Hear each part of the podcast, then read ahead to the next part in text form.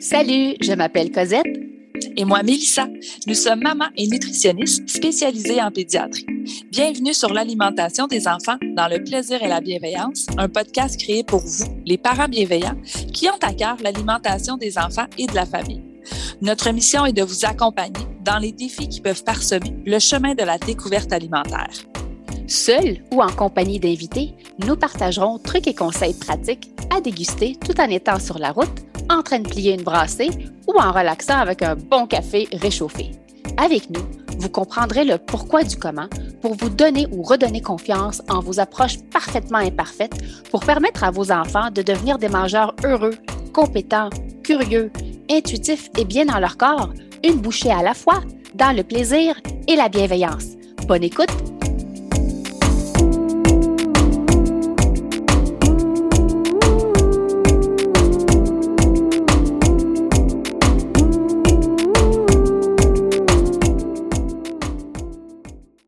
Salut le parent bienveillant et bienvenue au podcast L'alimentation des enfants dans le plaisir et la bienveillance. Vous avez l'option de nous écouter sur votre plateforme d'écoute préférée ou de nous regarder sur la chaîne YouTube des nutritionnistes en pédiatrie. Salut Cosette! Salut Mélissa, comment vas-tu? Ça va bien toi? Super bien. Dans l'épisode d'aujourd'hui, euh, on a été inspiré encore une fois par les questions qu'on reçoit via la, boîte à questions.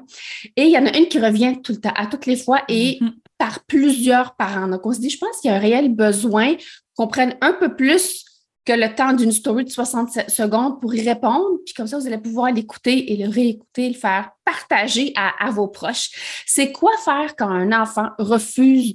Euh, très souvent, c'est le souper. Donc, on va aborder le souper, mais c'est la même stratégie que ce soit un dîner ou un autre repas, mais plus souvent, quoi faire si mon enfant refuse le souper? Est-ce que je propose autre chose? Est-ce que je l'envoie au lit le bedon vide? Hein? Souvent, ça vient nous chercher, envoyer notre enfant au lit quand il a refusé euh, le repas qu'on a planifié, puis qu'on n'a pas assez de temps pour une collation avant le dodo. Est-ce que ça peut être une option? Dites-vous, euh, moi, comment fonctionnait un petit peu euh, chez nous à la maison, puis ensuite on va aller vers les stratégies et tout. Euh, avant d'instaurer la collation le soir avec mes cocos, tu sais, vers l'âge de trois ans, j'avais pas beaucoup de temps entre l'heure du souper puis le dodo. Donc, très souvent, c'était le souper, euh, bain, douche, histoire et c'était dodo. Donc, jusqu'à l'âge de trois ans, je vous dirais, j'en avais pas, je voyais pas la nécessité, puis je voyais que j'avais plus d'impact sur son comportement quand je repoussais le dodo pour essayer de mettre une collation. Fait que je me suis dit, moi, la collation, c'est pas encore le moment. Il était encore trop jeune, mais ça, c'est mon coco. Vous connaissez le mieux euh, vos enfants. Euh, donc, si le repas était refusé, puis j'avais pas assez de temps entre le souper et le dodo, c'est la même situation chez vous. Mon coco allait au lit, le bedon vide. Mm. Par contre, avant de prendre la décision que, écoutez, ce soir, tu vas aller au lit, tu as décidé que ton bedon avait, euh, il était plein ou tu n'avais pas faim, ou peu importe la raison qui va amener un enfant à refuser son repas, ben, tu vas aller au lit, puis la prochaine fois qu'on va manger, c'est le lendemain. La chose à faire lorsque vous décidez d'envoyer, vous êtes à l'aise d'envoyer votre enfant au lit, même s'il a refusé vraiment. Puis quand je dis refuse, c'est strictement tout, tout, tout, tout, tout. Là. Il n'y a même pas de toucher au verre de lait, au yogourt, aux fraises, vraiment, vraiment, vraiment rien. Donc, ce qu'on fait souvent, c'est que moi, il arrivait à l'heure du repas, puis je le savais d'emblée. Là. Ça ne me tente pas, j'ai pas faim, j'ai pas envie de manger. On le savait déjà à l'avance que c'était un repas qui allait être escamoté. Je mettais quand même l'enfant en position de réussite et la famille vraiment dans une ambiance qui n'est pas poète-poète. Ce que je lui disais, tu n'es pas obligé de manger, mais par contre, le temps en famille, pour nous, c'est sacré. Donc, je mettais à cet âge-là le time timer, il était c'était tolérable pour lui un 5 minutes. je ne mettrais pas 15 minutes, un temps Juste assieds-toi avec nous pour raconter-nous la journée à la garderie, comment ça s'est passé. Puis il nous voyait manger. Fait que des fois, il allait prendre un petit cocon, un petit, puis des fois, il n'y avait rien. Il faisait juste mm-hmm. participer à la discussion. C'était agréable. Donc, on misait sur la qualité du moment ensemble. Puis quand un timer sonnait, ben, il savait. Il pouvait descendre, il prenait sa petite assiette qui avait rien dedans, mais c'est pas grave, l'assiette était quand même là. Puis il allait la mettre au comptoir, Ensuite, il allait bouger, il allait, il allait jouer. Mais juste avant de sortir, je vais juste lui dire, je vais juste te rappeler, probablement que ton bedon est plein. Tu lui demanderas, ton bedon, s'il est plein, est-ce que tu as, eu à ta faim? Est-ce que tu es satisfait du repas? Je ne disais pas juste est-ce que ton bedon était plein, est-ce que tu t'es amusé en famille? Donc, il me disait oui, oui, oui, le bedon est plein, oui, oui, oui. Et je lui répétais l'important, c'est de leur répéter, répéter les enfants. Oublie, la prochaine fois qu'on va manger, là, ça va être après le dodo, donc demain matin avant d'aller à la garderie. OK, c'est parfait. Donc, il continue à faire euh, sa petite routine à lui. Donc, il jouait. Ensuite, euh, il nous voyait ramasser. Euh, dans le bain, une petite histoire dodo. Mais le lendemain matin, quand il se réveillait, et là, il y avait une faim de loup. là, il mangeait beaucoup, mais il était habitué. Il savait que c'était ça. Moi, il ne se réveillait pas la nuit. puis, s'il se réveillait, il ne venait pas me réveiller de toute façon. il se rendormait, puis ça allait au lendemain. À partir de quel âge on peut envoyer un enfant au lit sans manger parce qu'il a refusé de souper? Écoutez, il faut être à l'aise de le faire. Puis à la fin euh, de cet épisode-là, on a des petites stratégies pour ceux qui ne sont vraiment pas à l'aise. Parce qu'il y en a qui disent Moi, ça, ça vient, ça ne me parle pas, je ne suis pas capable d'envoyer mon enfant au lit, je ne suis pas capable. Il faut se respecter aussi en tant que parent dans notre parentalité et pas basé sur le jugement des autres. Là, je parle vraiment des deux parents euh, ou le parent responsable de l'enfant dans la maison. OK? L'opinion des autres, ça, c'est autre chose. Euh, moi, dès l'introduction des aliments, donc dès la diversification, euh, le lait était à la demande, était, vraiment, parce que moi j'en ai allaité un, l'autre c'était mix. Euh, côté solide, donc tout ce qui allait à la cuillère ou de manière autonome, donc autre chose que du lait, il n'y avait jamais d'option B. C'était ça qui était proposé. Voici l'horaire familial et on complétait via le lait. Donc, mes cocos ont appris un peu à s'auto-réguler de cette façon-là, manger un petit peu plus, le lait diminuer. Ça s'est passé, je vous dirais, naturellement comme ça parce que pour nous, pour moi, c'était pas réaliste d'instaurer une option B parce que je savais que ce n'était pas viable à long terme. Donc, j'essayais pour ma santé mentale et pour la dynamique familiale de ne pas avoir d'option B. Et ça, je dis ça, là, je veux juste ouvrir une petite parenthèse. Je dis ça en prenant pour acquis que si vous m'écoutez, votre enfant n'a pas de défis sensoriels, des défis donc au niveau de la mastication. Euh, il n'y a pas un diagnostic médical X, exemple un diabète ou quelque chose comme ça, mais assurez-vous que votre enfant, donc il n'y a pas ce genre de défi-là pour me dire, ben moi, mon enfant, d'accord, je vais l'envoyer euh, au lit euh, parce qu'il dit qu'il n'a pas faim, puis il a refusé de manger son souper. Parce que parfois, les enfants vont refuser de manger, pas parce qu'ils n'ont pas faim. Des fois, c'est vraiment une question de, ils sont surstimulés. Ils sont vraiment trop fatigués. La nourriture qu'on leur propose, elle est peut-être trop difficile à gérer en bouche. Donc, il faut vraiment éliminer euh, toutes ces possibilités-là avant de dire, ben, c'est correct, moi, je vais l'envoyer au lit. je pense qu'il va être correct pour attendre jusqu'au lendemain matin. La question qui revient souvent aussi, c'est si l'enfant dit qu'il a faim, il arrive au repas, mais juste pour le dessert. Mm-hmm. C'est un sujet, Mélissa, je pense qu'on aborde tellement souvent, puis on essaye de vous rendre. On a un épisode même sur euh, mon enfant ne mange que le dessert. Et voilà, soyons proactifs et offrons-le en même temps que les autres aliments. Comme ça, L'enfant n'a même pas l'option. Je veux dire, l'idée ne viendra même pas effleurer son esprit de dire, ben moi, je ne veux pas ça, je vais attendre pour manger ça. Offrez tout en même temps. Euh, donc, ce que vous montrez par vos actions, c'est que vous déterminez le quoi et votre enfant va être capable de déterminer, euh, s'il est à l'aise de le manger, la quantité et l'ordre. Donc, on vient dire une chicane de moins. Un défi de moins à l'heure des repas. L'autre question, voyez-vous, c'est vraiment une question après parce que c'est le raisonnement. Euh, c'est pas le raisonnement, c'est la situation. Elle, escalade de cette façon-là très souvent. Euh, je fais quoi si mon enfant dit qu'il a faim? Donc, ça, c'est pour le dessert, ça c'est réglé. Mais je fais quoi s'il a faim tout de suite après le souper? Oui, on a tout fini de euh. ranger, là, puis il arrive 5, 15 minutes après, puis il nous dit J'ai faim. j'ai faim, j'ai faim. Encore une fois, soyez proactifs. Donc, ce qu'on vous dit, c'est pour que vous vous préparez pour la prochaine fois. N'oubliez pas que durant le repas, si vous avez déterminé que nous, on s'assoit cinq minutes ensemble, trois minutes ensemble, puis se lève, que vous lui répétez que la, prochaine occasion de manger, euh, ben, ça va être soit au dodo, si vous avez instauré une collation, si vous avez assez d'écart entre le souper et, euh, et le dodo pour instaurer une collation, ou au petit déjeuner. Donc, quand vous dites petit déjeuner, ça leur dit pas grand-chose, honnêtement. Il faut leur dire, là, on va prendre le bain, on va aller faire un long dodo, il va faire noir, puis tu vas te réveiller le matin en pyjama, puis on va le manger pour aller à la garderie après. Ça, c'est plus du concret pour l'enfant. Parce que du petit déjeuner, ça ne dit pas grand-chose à votre enfant. Faut le mettre pas dans des heures non plus. Ouais, on mange dans une heure, c'est encore plus abstrait pour eux. ça dit pas grand-chose. Non. Puis, mettons que malgré là, que vous avez annoncé vraiment loud and clear que la prochaine fois, c'est le déjeuner.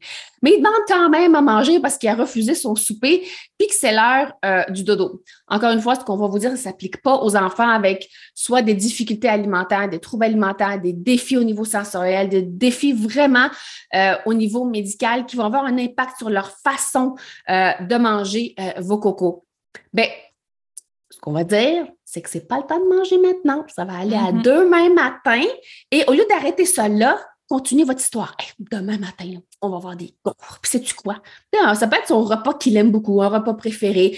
Amenez un petit peu de ludique, un petit peu de fun. C'est pas achète-moi pas, c'est le temps de manger, va te coucher, demain tu vas manger. Si tu as décidé de ne pas manger, soyons, comment je vais dire, sensibles aux besoins de l'enfant. Il a mm. probablement pris la mauvaise décision pour son bedon, mais il va en apprendre.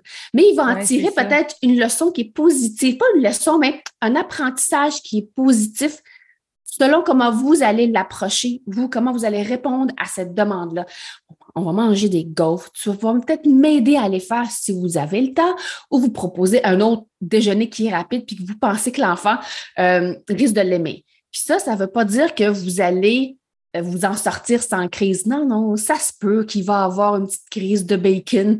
Mais sachez que plus on reste constant, il est fort probable que l'enfant, à un moment donné, comprenne la routine familiale puis qu'il réalise vraiment qu'il n'y a pas d'option B. Parce que votre enfant, vous, vous êtes un peu la clôture sécurisante pour votre mm-hmm. enfant et son rôle à lui, il veut la vérifier. Et je peux-tu, moi, la brasser, cette cage, cette, clôture-là? Est-ce que je peux euh, aller jouer dans les plates-bandes de mon parent ou pas? Fait que c'est à vous de rester constant. Puis je le sais que c'est pas le fun de gérer la crise avant, avant le dodo mais ça fait, je pense, partie de la parentalité. C'est une question de comment je vais l'aborder avec mon enfant. Est-ce qu'on peut acheter la paix? Est-ce que je vais l'accompagner euh, dans son mécontentement à mon coco pour essayer d'avoir peut-être une meilleure réaction la prochaine fois et pour lui permettre à lui de prendre une décision basée sur son bedon? Ouais. ouais, puis, Ouais, puis moi, ce que j'entends aussi quand tu dis ça, c'est que c'est beaucoup dans notre comment on va l'expliquer à l'enfant pour lui montrer que c'est un apprentissage. Je comprends que là, c'est peut-être pas le fun dans ton bedon, c'est vrai. Bon, peut-être que, que ça gargouille, puis on l'a dit, on va en reparler un petit peu plus tard si vous n'êtes pas à l'aise avec ça. Il y a moyen quand même de, de, de, de, de, de, de vous ajuster, là, puis d'établir un horaire avec laquelle vous allez être bien à la maison.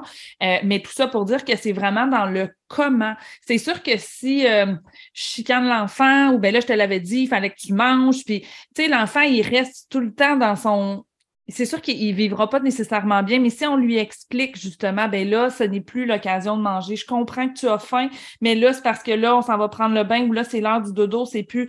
Tout... Puis on en parle souvent, mais votre comment vous allez présenter ça à vos enfants, vous allez voir, ça leur permet eux aussi d'apprendre à se réguler. Moi, ce que je veux, c'est qu'ils apprennent à se nourrir quand c'est les occasions de manger. Puis c'est moi, comme parent, qui détermine c'est quoi l'occasion de manger. On comprend quand même qu'il y une crainte, oui, mais qu'est-ce que je fais s'il a faim? Euh, une des premières questions, justement, qu'on allait aborder aussi, mais je fais quoi s'il se réveille la nuit euh, pour me dire qu'il a faim? Euh, ben, premièrement, je pense qu'il faut que vous sachiez que c'est extrêmement rare. Tu sais, moi-même d'expérience, là, euh, tu me disais, Cosette, là, bon, que les collations de soirée, c'est arrivé beaucoup plus tard. Moi, encore aujourd'hui, ça fait pas partie de notre routine euh, de soirée. Ça va arriver maintenant, mes filles sont beaucoup plus grandes, puis ça arrive des fois qu'ils vont me dire après le souper, ah, oh, mais maman, j'ai faim. Puis, ben, je les crois quand ils me disent qu'ils ont faim, puis que là, des fois, on va s'ajuster, puis euh, je mets une collation. Comme je dis, moi, ils sont rendus beaucoup plus vieilles, puis j'y vais un petit peu avec mon jugement euh, mais les filles, ils ont toujours su justement que j'étais là pour eux. Puis il y a des fois que je disais, ben là, non, c'est plus le temps, on va se coucher. Euh, mais un coup qu'ils s'endorment, euh, comme on dit, là, ça va être extrêmement rare qu'ils vont se réveiller d'un sommeil profond et qu'ils vont avoir faim. Oui. Puis si on parle, ça c'est pour les plus vieux, mais pour les plus jeunes qui sont encore à l'été, euh, qui sont encore dans la diversification, ils vont se réveiller pour boire soit euh, du lait maternel au sein ou une préparation commerciale au biberon, ben on, va le proposer, le lait. On reste quand même sensible aux besoins euh, de l'enfant, mais c'est plutôt rare un enfant un peu plus vieux qui va hurler famine durant la nuit. Si ça arrive vraiment, mais j'ai faim, ce que vous pouvez faire, donc on va se lever parce qu'on s'entend, il nous réveille. Puis on va prendre une petite gorgée d'eau, hein, ça se peut que ton bedon, il grogne. Hein.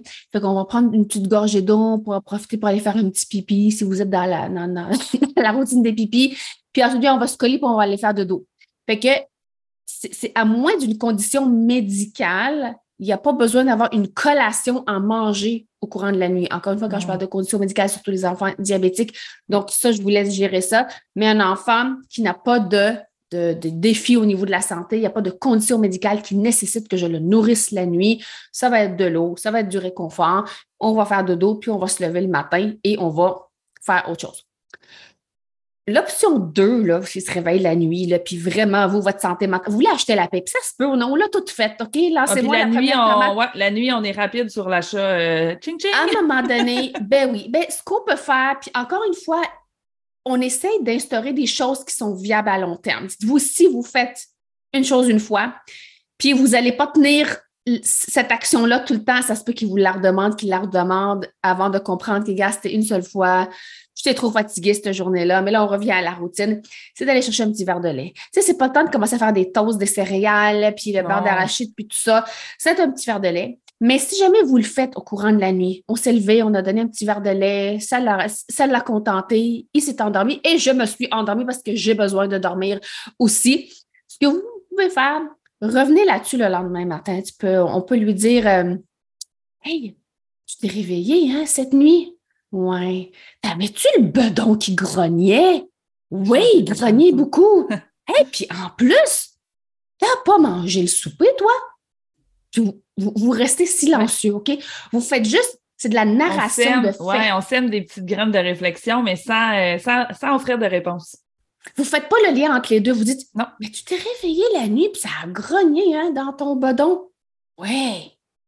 Puis en plus, ben, tu n'avais pas soupé.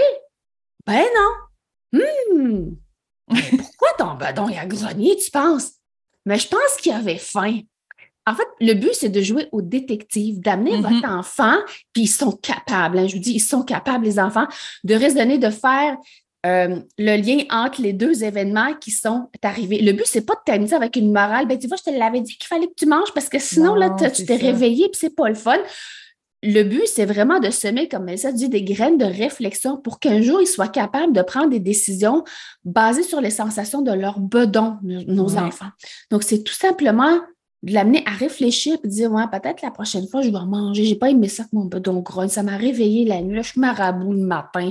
C'est un petit peu plus long se, rendormir.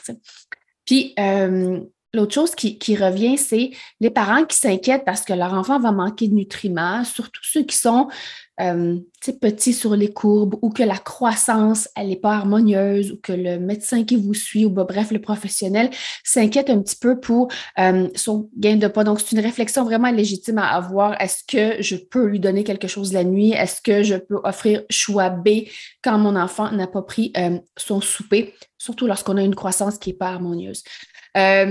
Je sais que les parents, là, ceux qui nous écoutent, qui sont dans cette situation-là, ils veulent vraiment éviter que l'enfant chute encore dans ses courbes de croissance. Donc, ils mm-hmm. vont souvent offrir ce qu'on voit, tu sais, pratico-pratique. Souvent, ces familles-là, d'emblée, vont offrir un deuxième choix au souper ou ils vont insister et insister et parfois même limite forcer l'enfant à manger avant de sortir de la table ou manger genre, mettons, le poulet avant le yogourt. Tu sais, on va commencer un peu à ajouter des petites stratégies qui peuvent générer de la pression, mais encore une fois, elle est vraiment de bonnes intentions, elle est bien intentionnée, euh, cette façon de faire-là.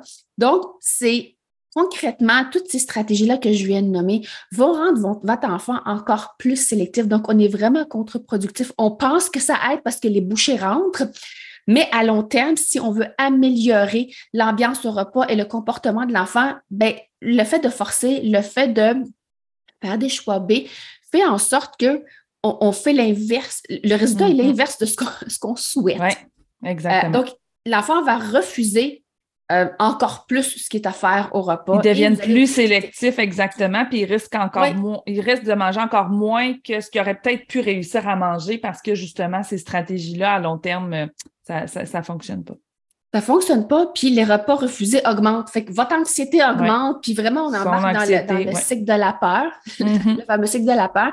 Donc, lorsqu'on a fait un choix deux, Ce qu'on dit via notre action, c'est voici ce que j'ai déterminé pour le souper, mais tu sais quoi, tu n'as pas besoin de l'essayer, là. Tu peux demander autre chose.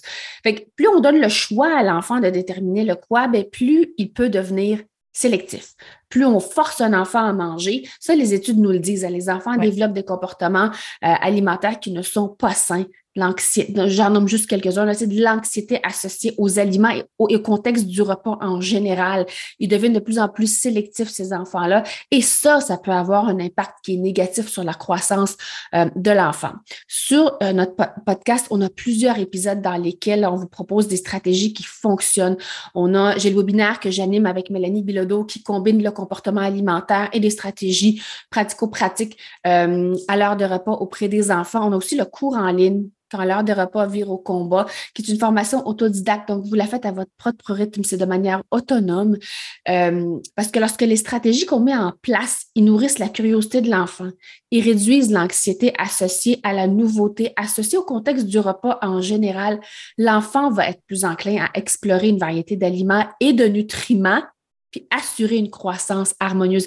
Il faut que la décision vienne de l'enfant. Il faut mm-hmm. que ça vienne de lui. Et pour ça, il faut le mettre en position euh, de réussite. Puis on le sait que les enfants ont besoin ont besoin d'autonomie. Ils ont besoin de décider. Ils ont besoin de déterminer. Et on peut répondre à ces besoins-là de manière proactive et non pas réactive. OK, retenez ça. Soyons proactifs et non pas réactifs. Donc, lorsque vous planifiez vos repas, impliquez vos enfants. Ils peuvent décider un ou deux repas par semaine, c'est eux qui décident qu'est-ce qu'ils mangent, mais vous l'avez planifié dans leur, vous l'avez impliqué de manière proactive et non pas le soir même, ça ne tente pas, mais décide qu'est-ce que tu veux.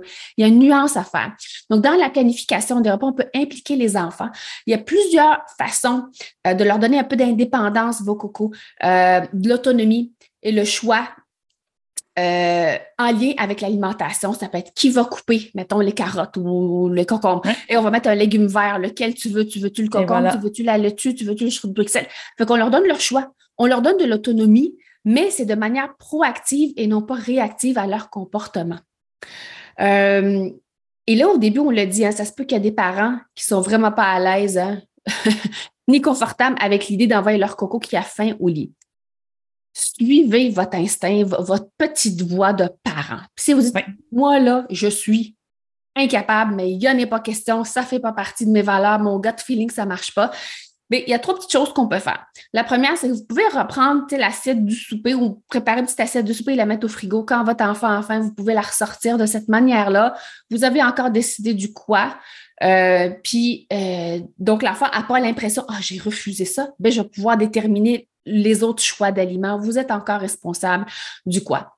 La deuxième, je pense, qui est vraiment la plus viable à long terme, ça vaut peut-être la peine d'instaurer une collation, peut-être le souper un petit peu plus tôt, repousser un petit peu l'heure de dos. Des fois, ça prend juste un 5-10 minutes.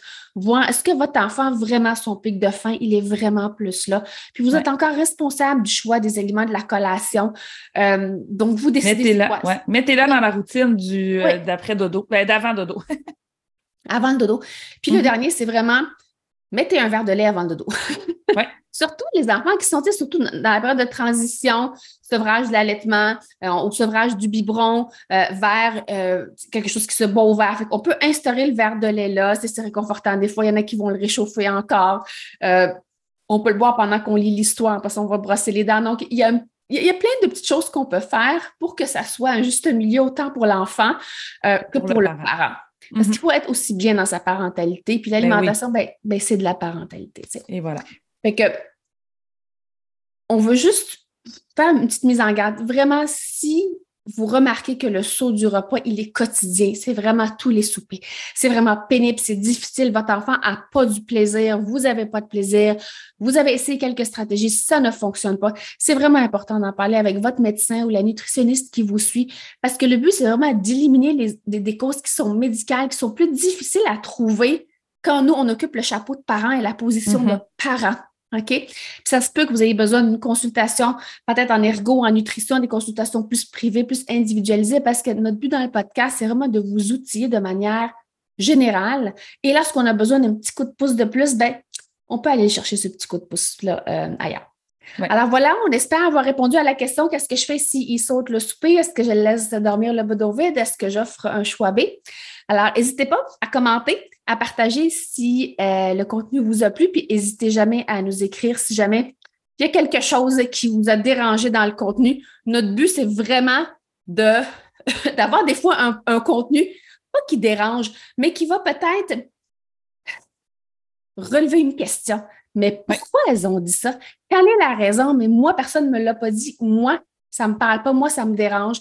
Puis des fois, quand on se pose des questions, on retourne vraiment à nous ce qu'on a vécu étant plus jeune, puis la réponse souvent se trouve là. Alors, on se voit au prochain épisode. Bye! Bye! Alors euh, voilà, j'espère que vous avez aimé cet épisode et si c'est le cas, abonnez-vous à notre balado. Si le cœur vous en dit, vous pouvez nous laisser une note ou un commentaire écrit car c'est comme ça qu'on peut faire connaître ce podcast à d'autres parents, futurs parents qui gravitent autour de la parentalité en général. Vous pouvez aussi nous écrire en tout temps si vous avez des questions ou des inquiétudes en lien avec l'alimentation de vos enfants.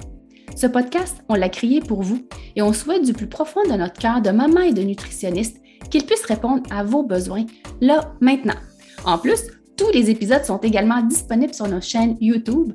Donc, si vous préférez nous voir parler ou simplement lire les sous-titres, ben, sachez que c'est possible. Merci tellement d'être là. On a déjà hâte au prochain épisode pour continuer de connecter avec vous et de jaser alimentation des enfants dans le plaisir et la bienveillance. Bye Mélissa.